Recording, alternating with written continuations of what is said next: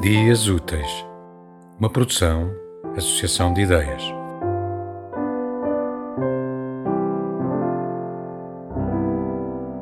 Estou à espera.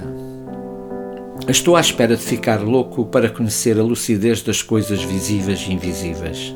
Estou à espera de ver Deus na televisão e estou à espera que voltem os amanhãs que cantam. Estou à espera de chegar à terra prometida do leite e do mel e estou à espera das bem-aventuranças da União Europeia. Estou convictamente à espera de que as coisas piorem para depois melhorarem. Estou à espera que a vida me traga sabedoria. Estou à espera de ficar rico praticando o bem. Estou sinceramente à espera que o sorriso de António Costa me traga um raiozinho de socialismo estou à espera que a inflação, os impostos e as taxas de juro não sejam um tormento para o meu espírito.